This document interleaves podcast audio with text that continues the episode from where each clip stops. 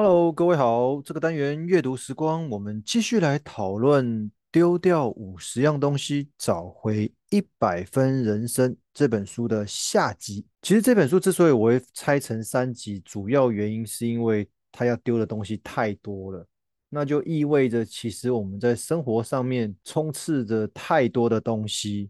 无论是家里面的还是工作上面的，那到了下集我们要讨论的是情绪上面的丢。我们先来看一下这一段的主要内容。一开始我先这么讲好了，为什么要鼓励大家丢东西这件事情？因为过去在那个物资缺乏的年代，如果要你列出未来想要的物品清单，在这个过程当中，我相信是一件很开心、很愉悦的事情。不过现在刚好相反，我们现在是处于一个物质跟欲望泛滥的年代，说真的，其实你透过网络购物可以让一切变得非常容易取得啦。我们同时在财务上面也有可能因为消费的欲望而导致开始遇到了财务上面的瓶颈。所以啦，这几年很多专家开始提倡所谓的减法人生，无论是财务规划师、什么居家整理师等等，都是透过减法的这个概念、这个策略，让你的生活跟工作回到正轨。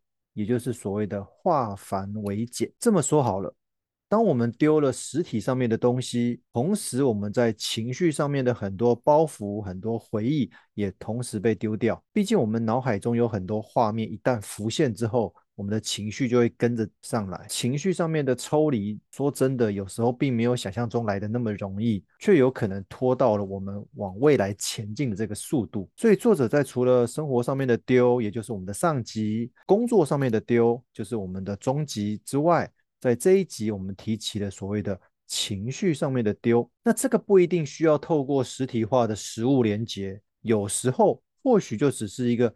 让你容易钻牛角尖的观念转变。插个题外话，其实我个人蛮鼓励大家可以试着去阅读所谓《三分钟未来日记》这本书，它里面有附一个日记哦，也就是透过四十九天每天早上的正向文字书写哦，你要写一下日记，那这个日记是。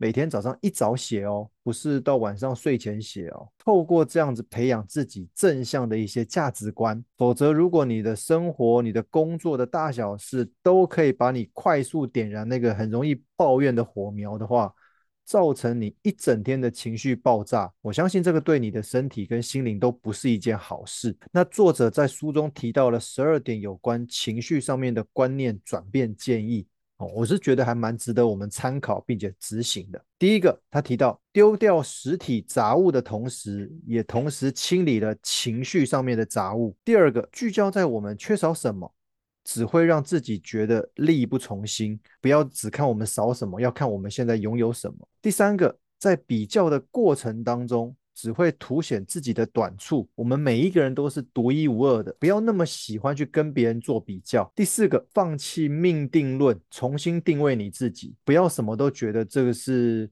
呃命运造成的，你要重新定定位一下自己哈，未来还有很多的机会。第五个，不要害怕失败，失败是成功的唯一途径哦，一定会经历过失败，那这个都是我们未来成功的一个。养分嘛，在这个失败的过程当中，我们到底学到什么东西？第六个，如果你常常保持理直气壮的话，你并没有办法取悦别人。通常爱抱怨、生气的人是得不到一个浪漫的结果。不要什么事情都喜欢跟人家争，都觉得自己一定是对的。第七个，寻找实现目标的满足感，比起挑剔别人的错误会更有乐趣。找出你一些。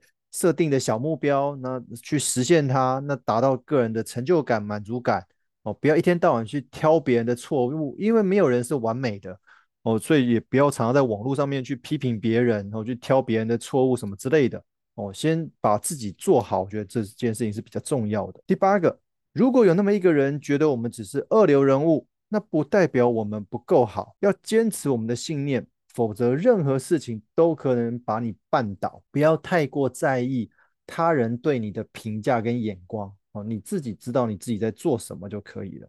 第九点，无论发生什么事，都要对现况做正面的解读。我觉得这个是培养一个正向的观念呐。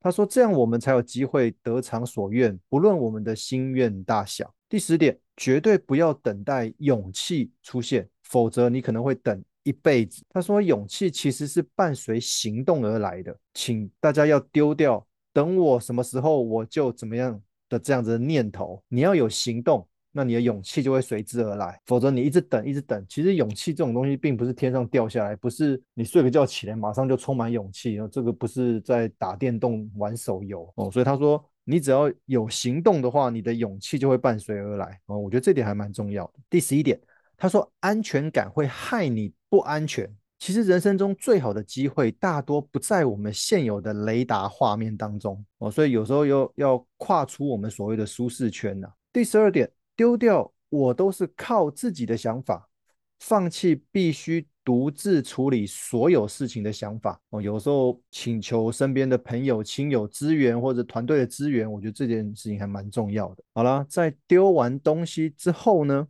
当我们整理完实体的物品或者情绪上面的纠结，这个只能算是第一步。其实我承认，这个已经很需要很大的勇气了，对不对？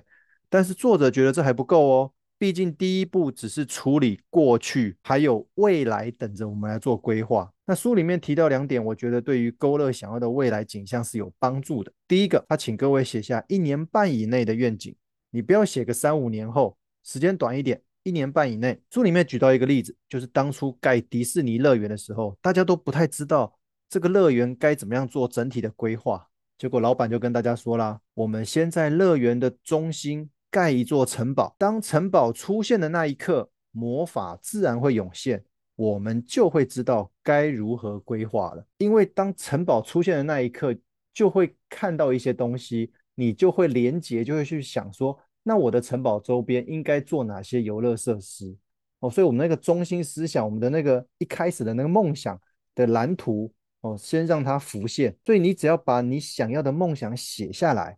甚至贴在你的书桌、你的办公桌前面，就会有奇迹发生。只要向宇宙下了这一张订单，总有到货的一天。第二点，列出我们人生曾经勇敢决定的那一刻。其实我们人生要有所改变，总是需要提起勇气。偏偏勇气这件事情，似乎很容易因为年纪的增长、生活的压力被削弱，甚至消失。鼓起勇气似乎不是那么一件容易的事情。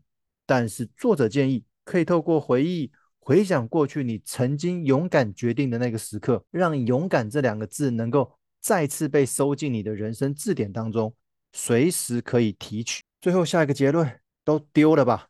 当你肩上的背包一旦轻盈，你向前达成目标也会变得相对容易。试看看吧。如果你对你目前的财务状况有点失望，或者你对未来的财务规划感到茫然，还是你对手边的理财商品感到无助？有什么财务上面的问题吗？欢迎点击我们的链接，加入我们的 Line，点选预约咨询，我们来聊聊。以上就是这一本书情绪上面的丢弃，希望能够对大家有帮助。谢谢大家。